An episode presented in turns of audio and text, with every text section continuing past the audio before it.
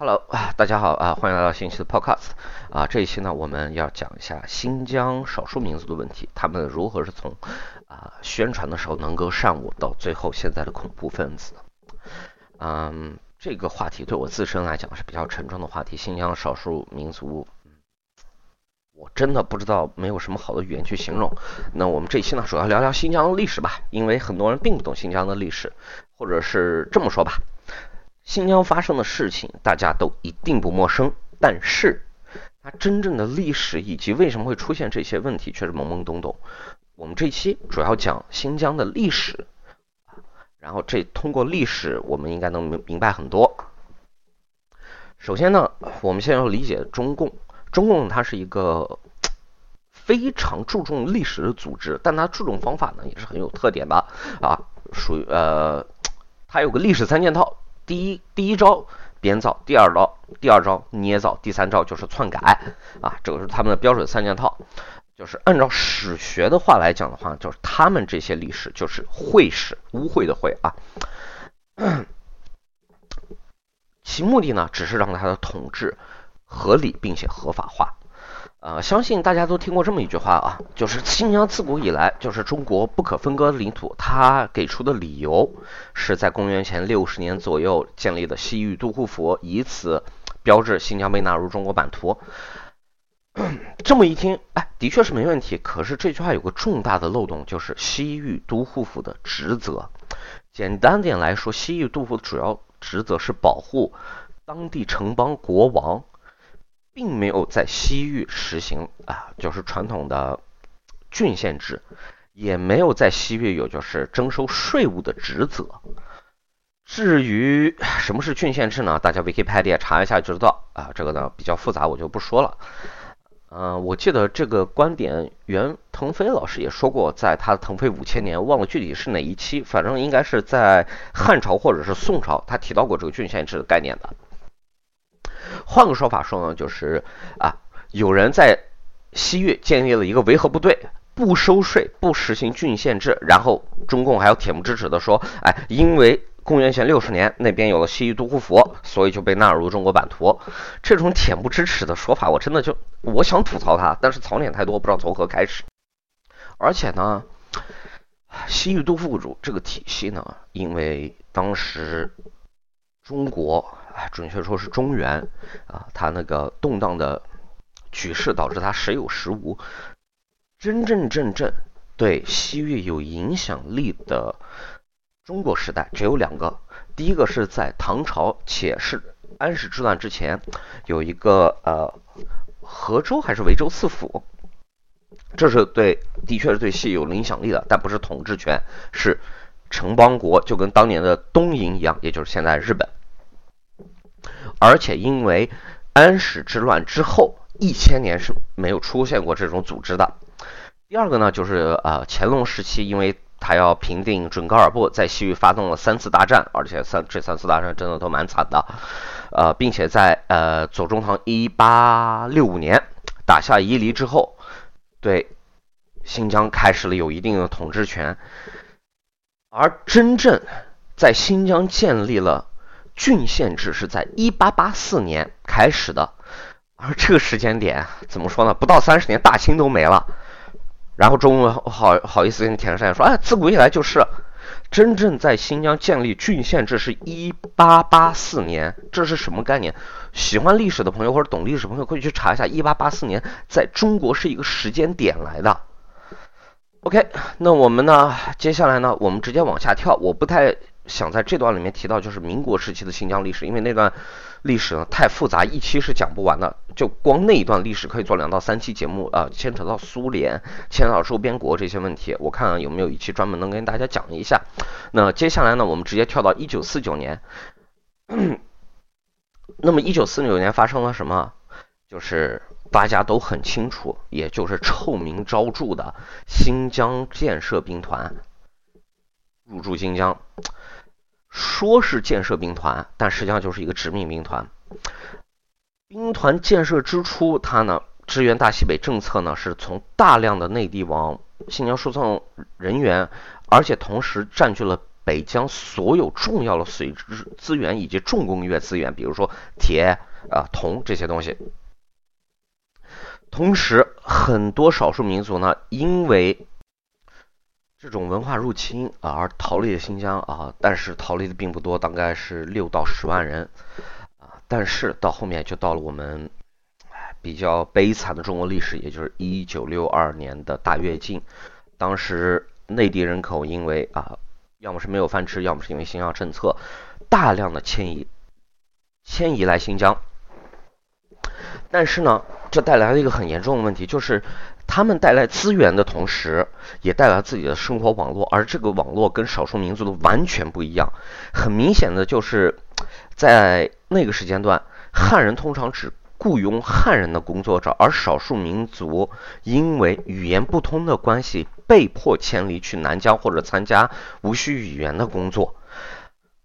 虽然之后推通过时间的推移，以及或者说话说就是通过同化，啊这个问题得到了一定的改善，但是中工重工业资源从一九四九年开始都一直是在汉人的把持下啊，我这么说不合适，应该是一直在中共的把持下。那我们再把时间往后推推，时间到了一九五五年一月。中共当局的土地改革，有大量的内地人入驻呃新疆之后，他效仿苏联的本土化政策，啊，本土化自治的政策，大家可以 wiki 查一下。以所谓的自治，其主要目的就是以自治名义，让新疆的少数民族啊服从于中央政府。而作为这个交换的条件呢，就是啊，中共对当地有了很多的新的啊法制法规啊，其中对汉族做出了很多限制，并且该地区最高的行政跟立法职位都是应该给少数民族的，这个是真实历史，大家可以自己查啊，不，甚至是中国文件上能查到的。但是这是中共赤裸裸谎言，如果大家不信，直接去。查一下中国呃不，新疆各地啊官员任命表就知道，我的家庭是经历过这事这种事情的。一个单位如果总书记这个职位空缺，少数民族也不会得到这个职位，一定得到是副书记职，以方便以后可以天降官员。而这种行为的原因就是中共当局对少数民族的不信任，并且处处设防的一种表现。而这种行为导致了少数民族跟汉族同时期在政治体系中没有办法晋升，而且互相竞争，呃，互相对彼此不满吧。汉人因为少数民族必须有职位啊，晋升条件被卡住，然而少数民族永远做不了一把手。那我们再把时间往后推一推，那就经过了文革之后的1984年，中共为了维稳新疆地区，实行了臭名昭著，真的是臭名昭著的两少一贯政策。这个政策就是完全不注重法治的一个精神。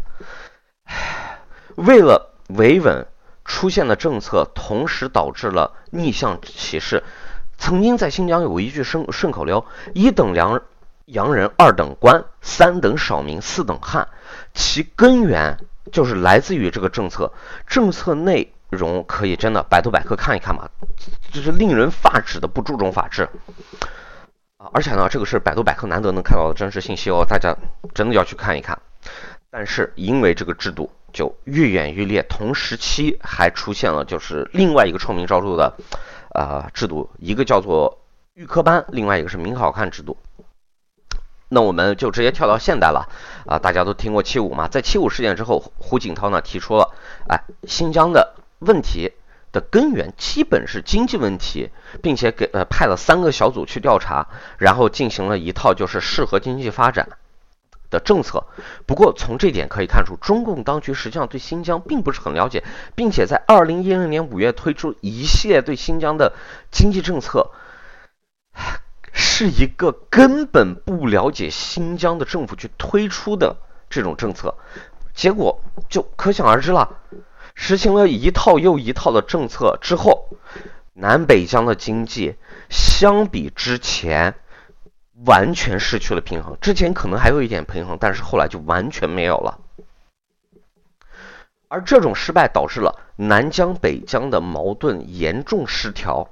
而且我说这些只是冰山一角，中共对少数民族问题的无知，实行了一党独裁，政治水平低下，然后实行一系列他们觉得对新疆有利的政策，是最终导致新疆现在问题的主要原因。然后呢，我这期基本讲完了，现在我想跟大家聊一下，就是都听过的这么一句话，就是“非我族类，其心必异”啊。这句话出自《左传》啊，成功四年。在我眼里，这句话就是没事儿找事儿的一句话。的确，安史之乱的发动者不是汉人，是安禄山、安禄山跟史思明，由此得的安史之乱嘛。